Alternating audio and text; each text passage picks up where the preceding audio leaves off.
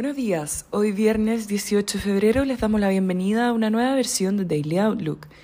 El tipo de cambio abre en 794,5 pesos, con los mercados transando mayormente positivos y commodities negativos a excepción del cobre que sube 0,3%. La moneda estadounidense a través del dólar index se aprecia levemente 0,05%. Por su parte, la tasa del bono del Tesoro a 10 años transa en 1,96%, plana con respecto al cierre de ayer. En cuanto a los conflictos geopolíticos, los mercados respiran ante el anuncio de una próxima reunión entre Estados Unidos y Rusia.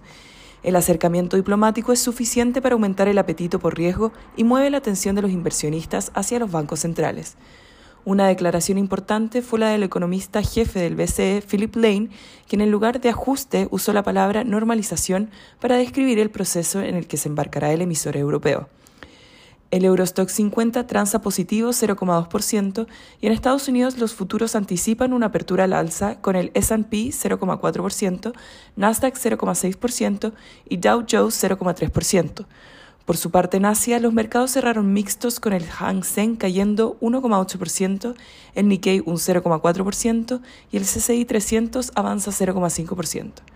Los commodities transan negativos, menos el cobre, el cual sube un 0,3%, mientras el petróleo WTI retrocede 1,9% ante el potencial retorno de barriles de Irán. Por su parte, el hierro cae 2,8%. La moneda estadounidense a través del dólar index se aprecia levemente 0,05%. Por su parte, la tasa del bono del Tesoro a 10 años transa en 1,96%, plana con respecto al cierre de ayer. En el plano internacional, los mercados respiran ante el anuncio de una próxima reunión entre Estados Unidos y Rusia. El secretario de Estados Unidos, Anthony Blinken, aceptó reunirse con su par ruso, Sergei Lavrov. El acercamiento diplomático es suficiente para aumentar el apetito por riesgo y mueve la atención de los inversionistas hacia los bancos centrales. Una declaración importante fue la del economista jefe del BCE, Philip Lane, quien en lugar de ajuste usó la palabra normalización para describir el proceso en el que se embarcará el emisor europeo. El tipo de cambio opera en 796,3 a esta hora, con las monedas emergentes mixtas. En cuanto a los técnicos, la principal resistencia se encuentra en 800 y luego en 804.